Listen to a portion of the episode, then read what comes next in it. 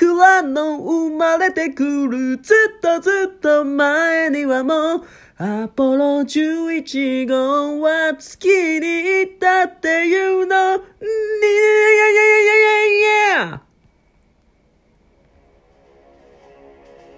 皆さんこんばんは。土曜アンサーの山口です。それでは今宵も参りましょう。ここには。ネクスト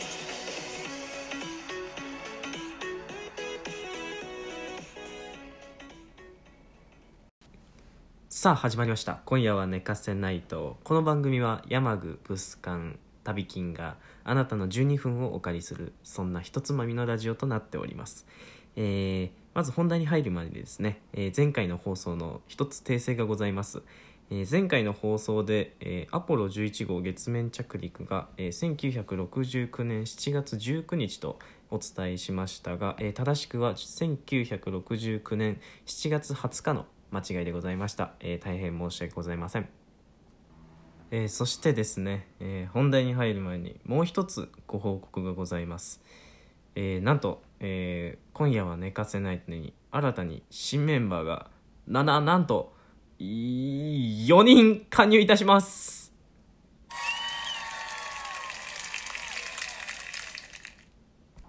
ということでですね、えー今夜は寝かせないと全員で7名になりましたので、えー基本的に毎日、えーラジオが上げれる状況になりました、えーまあえっと新入りのメンバーのやる気次第で、まあ、ちょっとわからないですけども、ね、皆さんにちょっと聞いていただきながら僕たちもちょっと期待していきたいなと思いますんで何卒温かい耳でお聞きいただければ幸いです。さあでは、ね、本題に入っていきたいと思うんですが、えー前回の放送ではですね、えーアポロ1号の悲惨な事故まで、えお伝えさせていただきましたので、えそれ以降いかにしてニール・アームストロングが月面にたどり着いたのかこれについてねちょっとお話しさせていただきたいなって思ってます。このアポロ1号の事故をきっかけにですねえー、とアベアポロ計画をもう中止すべきではないかっていうふうにアメリカの中、えーまあ、世界で世論がね、えー、と巻き起こっていたんですけど、えーまあ、ファーストマンの劇中でですね、えーそれが非常によく現れているシーンがございました、えーとそれがですね、えー、と川辺でですね黒人の、えーまあ、ボンゴなりボンゴ奏者が「えホワイティ・オン・ザ・ムーン」っていう曲を、えっと、演奏ししてるシーンがあるんですけど、まあね、この歌詞がね非常に、えっと、ボンゴの軽やかなリズムに合わせてこう白人をこうディスり上げるというようななんかその皮肉さがまたアメリカ人っぽいなって思うんですけど歌詞がねちょっと読みますと「ネズミが妹を噛んだ白人が月へ顔と腕が腫れた白人が月へ」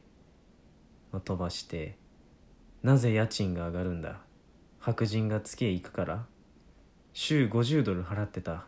白人が月へ行くから」っていうふうにですね。NASA が税金を用いて月へ人へを人を送るっていうに、まあ、連れてですねこう社会保障費が減ってでまあ不満が爆発していくっていうこの様子が、えっと、非常になんかポップに表されてて僕はすごく好きやったですね、まあ、iTunes にもこの曲あるんでもうぜひ皆さん聴いてほしいなって思うんですけども、まあ、そんな痛烈な世論のこう批判にもまあこう耐え抜きながら、まあ、アポロ計画は進んでいくんですけど、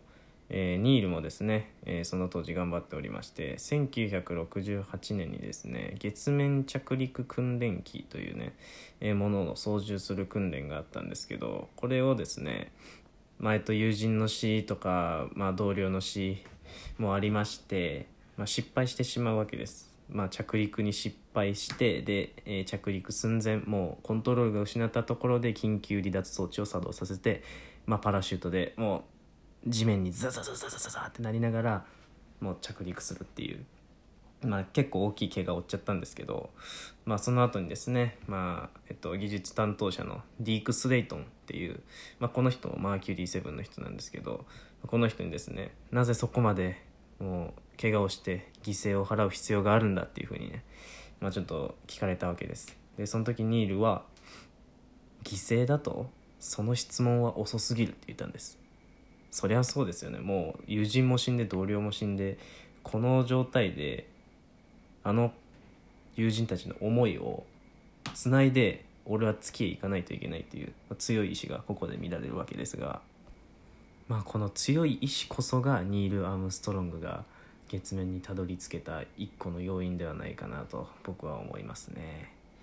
まあ、というわけで、まあ、徐々に徐々に、えーアポロ11号出発が近づいてくるんですが、えーその1個前アポロ10号がですねこちらが、えっと、非常に少し、えー今まで暗い話ポップの中でですね非常にポップな、えー話がございます。アポロ10号がですね1969年5月18日ということで、まあ、アポロ11号の2ヶ月前ほど前に、えー打ち上げされた宇宙船なんですけれどもこの宇宙船っていうのはですね、えー月へ行って月周回軌道を回るとき指令船と着陸船っていうのに分かれるんですね。でアメリカ人はこれをにユーモアがあって名前を付けるんです。指令船と着陸船に。でなんとアポロ10号の、えー指令船の名前がチャーリー・ブラウン、えー着陸船の名前がスヌーピーだったんです。可愛らしいですよね。アポロ10号がの指令船がチャーリー・ブラウンで着陸船がスヌーピーっていう。これなんでかっていうと1969年3月8日にですねえっ、とスヌーピーの作者であるチャールズチャあすいません。チャチャールズ・シュルツ氏。チャールズ・シュルツ氏にですね、えースヌーピーをねこう、まあ、安全祈願の、まあ、安全を守る番犬として、えーシンボルとして使わせてもらえないかっていうふうに NASA が、え申し込んだんですね。その時にですねこう宇宙開発に対する熱心な支持者であったシュルツ氏はですねもうその間に喜んで「はいわかりました」っつって賛成してくれてでそれをモチーフに、まあ、10号にそういう名前が付けられたと。で今でもですねシルバースヌーピー賞っていうのが、えー NASA の中でありましてこれどういう賞かっていうと有人宇宙飛行ミッションの成功に、えーまあ多大な貢献をした人であったりとか ISS の国際宇宙ステーション ISS インターナショナルスペースステーションの、えー ISS の、えー、とプログラムにおいてコスト削減とかシステム整地の、えー装置の性能向上とか、まあ、こういう功績を残した人たちに、ね、与えられる与えられる今日下回ってないな。あ頑張れ。今日下回って、えーその人たちに与えられるシルバースヌーピー賞っていうのがあるんです。さあさあさあこうねスヌーピーの安全祈願も終わりましてついにアポロ11号が、えー出発の日を迎えるわけです。1969年7月19日、えーサターン V というロケットに乗せられたアポロ11号。乗組員はニール・アームストロング、えーバズ・オルドリンマイケル・コリンズこの3名です。さあ go go go go と ignition 321 ignition 彼らを乗せた宇宙船イーグルは、えー順調に航行を進めておりましてさあいよいよ月周回軌道に入ってイーグルいざ指令船コロンビア着陸船イーグルさあいよいよ月へ着陸の時です。えーイーグルが離れてニールとバズが乗り込みます、えーイーグルがですね、えーまあ、月の表面っていうのはクレーターとかねありましてなかなか着陸も難しいんですが、えーニールが起点を利かせましてですね非常に大きなもうクレーターのところにはギリギリ着陸しそうって時にニールは手動運転に切り替えます、えーそれでですねもううまいことうまいこと運転してでおめでとう。イーグルが着陸いたしました。